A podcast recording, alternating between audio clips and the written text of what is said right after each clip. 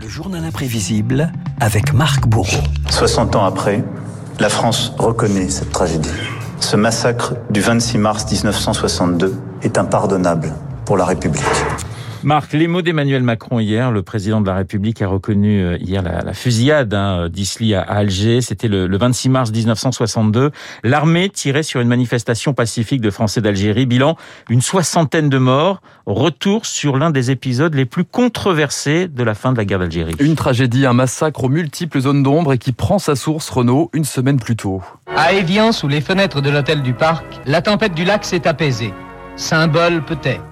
Tour à tour, la délégation FLN et la délégation française se sont encore une fois retrouvées, mais cette fois pour conclure. La perspective qui s'ouvre sur l'avènement d'une Algérie indépendante satisfont la raison de la France. 18 mars 62, après sept années de guerre, c'est la signature des accords d'Évian, le cessez-le-feu, l'indépendance pour les pieds noirs.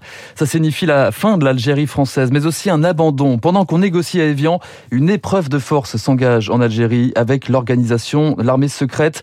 L'OAS multiplie les attentats, les affrontements directs. À Alger, la rancune et la haine s'affrontent dans un climat de guerre civile. Bab el-Oued, le vieil Alger européen aux lisières de la Casbah, livrait bataille aux forces régulières. Folie criminelle que ne peut expliquer que le tourment du désespoir. Drame démentiel dans lequel le sang a coulé. L'écho des rafales de mitraillettes ne s'éteint ici que pour se réveiller plus loin. Dans ce réduit cerné, sous la menace des canons, verrons-nous s'inscrire encore d'autres drames verrons-nous tomber d'autres morts. Rapidement, l'armée multiplie les arrestations, boucle les rues. L'OS voulait faire de Bab el-Oued une citadelle imprenable. Ce sont finalement les habitants qui trinquent. L'une d'entre elles raconte une vie quotidienne rythmée par les restrictions. Pas de ravitaillement, quand mon mari est rentré, il n'a pas pu prendre le chemin habituel. Les gens avaient posé des boîtes de lait et les soldats tiraient sur ces boîtes de lait. Et il est rentré bouleversé par cette image. Les habitants des quartiers voisins apportent des vivres pour desserrer les taux, mais les aliments, les médicaments, les ambulances et les médecins sont systématiquement repoussés. Dans ce contexte, l'OAS appelle à une manifestation pacifique pour libérer Bab el-Oued le 26 mars, 15h. Malgré l'interdiction, plusieurs milliers de personnes s'élancent, des femmes, des enfants, des personnes âgées. Rue le cortège tombe DNA avec une unité d'élite, le 4e régiment de tirailleurs, des militaires français, algériens habitués des champs de bataille, mais pas préparés au maintien de l'ordre en pleine rue. Ce 26 mars, dans l'après-midi, les consignes tombent et elles sont strictes, comme le raconte ce membre du 4e RT dans un documentaire de France 3. En aucun cas, le barrage ne doit être forcé. Arrêter la foule par tous les moyens, y compris par le feu. Ça vous surprend? Oui. On a su tout de suite qu'on allait avoir contact. On a vu toute cette foule qui criait Algérie française. Il y avait tous les petits gosses des écoles qui étaient devant.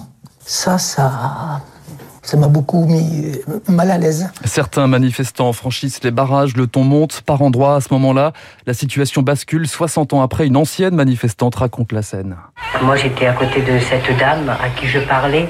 Elle s'adressait aux militaires et elle disait Laissez-nous passer. Mon fils et mon mari sont enfermés à Bab el-Oued et elle pleurait. Alors gentiment, je lui mets mon bras sur son épaule et je lui dis, mais ne vous inquiétez pas, madame, ils vont nous laisser passer. Et c'est en tournant la tête vers les militaires pour quitter leur approbation, il y en a un qui a fait un pas en arrière, il a armé, ça a été rapide, un pas en arrière, il a armé, il a tiré immédiatement. Sur la seule archive de l'époque, des civils et même des militaires tentent d'arrêter l'emballement des mitrailleuses. Les corps tombent, les survivants fuient au, des, au son des cris et des sirènes. Comment expliquer ces dix minutes sous un déluge de feu? Ces soldats impréparés ont-ils perdu leur sang-froid?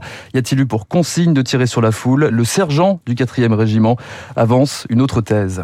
Le lieutenant, il est venu me voir, il me dit euh, Sergent, pour dégager, qu'il dit tirer une rafale en l'air. Au moment que j'ai armé mon pistolet mitrailleur, du haut de ma gauche, on s'est fait tirer dessus. Pour les militaires, il y a eu agression, un ou des tireurs postés sur un toit, une fenêtre, une attaque attribuée aux membres de l'OAS.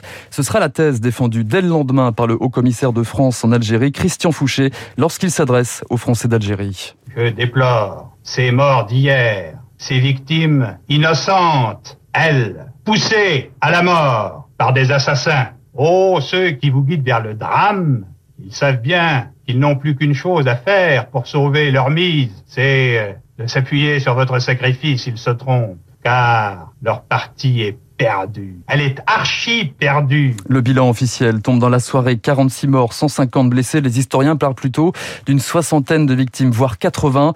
Dans la foulée, le quatrième régiment de tirailleurs est dissous. Pour les Français d'Algérie, le constat lui est clair. L'armée française n'est plus là pour les protéger. Pour cette femme blessée à la rue d'Isly, c'est le signal de l'exode, la valise ou le cercueil.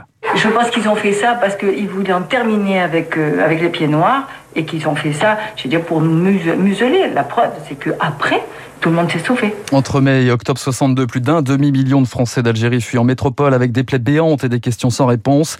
Quel engrenage a mené à ce chaos? Quels étaient les ordres ce 26 mars 62 La déclassification des archives permettra peut-être d'y voir plus clair pour que la rue d'Isly ne débouche plus sur une impasse. Voilà, le massacre de la rue d'Isly, c'était il y a 60 ans, un sujet signé euh, Marc Bourreau. Merci Marc. Tiens, je voudrais vous lire quelques lignes écrites par euh, Albert Camus, Camus né à Mondovie en Algérie.